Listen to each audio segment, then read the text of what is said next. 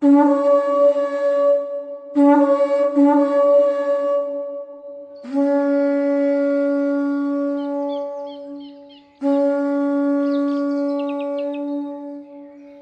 petite, on s'arrête un peu sur le banc? Je te propose une pause. Ah, bonne idée, Roland. Profitons du calme de l'endroit. Dans une heure, nous aurons fini notre belle promenade.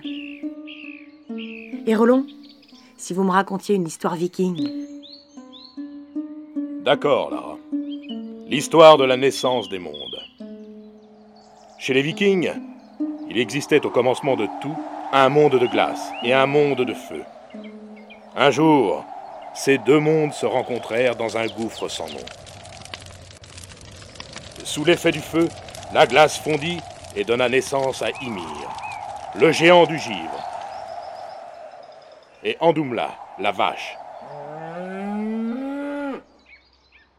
Leurs enfants donnèrent naissance à trois dieux, dont Odin, le dieu des morts et de la victoire, caractérisé par sa méchanceté. Vieillard barbu, il porte sur ses épaules deux corbeaux, nommés Mémoire et Pensée, qui lui parlent à l'oreille. Son cheval noir a huit pattes et chevauche sur terre, sur mer ou dans les airs. Odin est borgne, ayant sacrifié un œil pour acquérir la sagesse.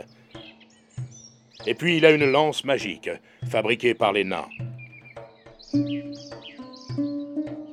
Son fils est Thor, que nous vénérons autant qu'Odin. C'est le dieu du tonnerre, du temps et des récoltes. Bon et juste, il représente la force. Mais revenons à notre histoire. Les dieux tuèrent Ymir. Son corps devint l'univers. Son sang les mers, ses os des montagnes et ses cheveux des arbres.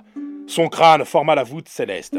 Les débris de sa cervelle s'éparpillèrent dans le ciel sous forme d'étoiles. Peu à peu, toutes les choses prirent leur place, Odin veillant sur chaque détail. Finalement, l'univers se composa non pas d'un seul, mais de neuf mondes, bien distincts, dont ceux de la glace et du feu, des dieux, des géants et des hommes. Nous, les vikings. Ah, merci Roland. Allez, on repart sur la voie verte, jusqu'au chemin qu'on a monté tout à l'heure vers le château.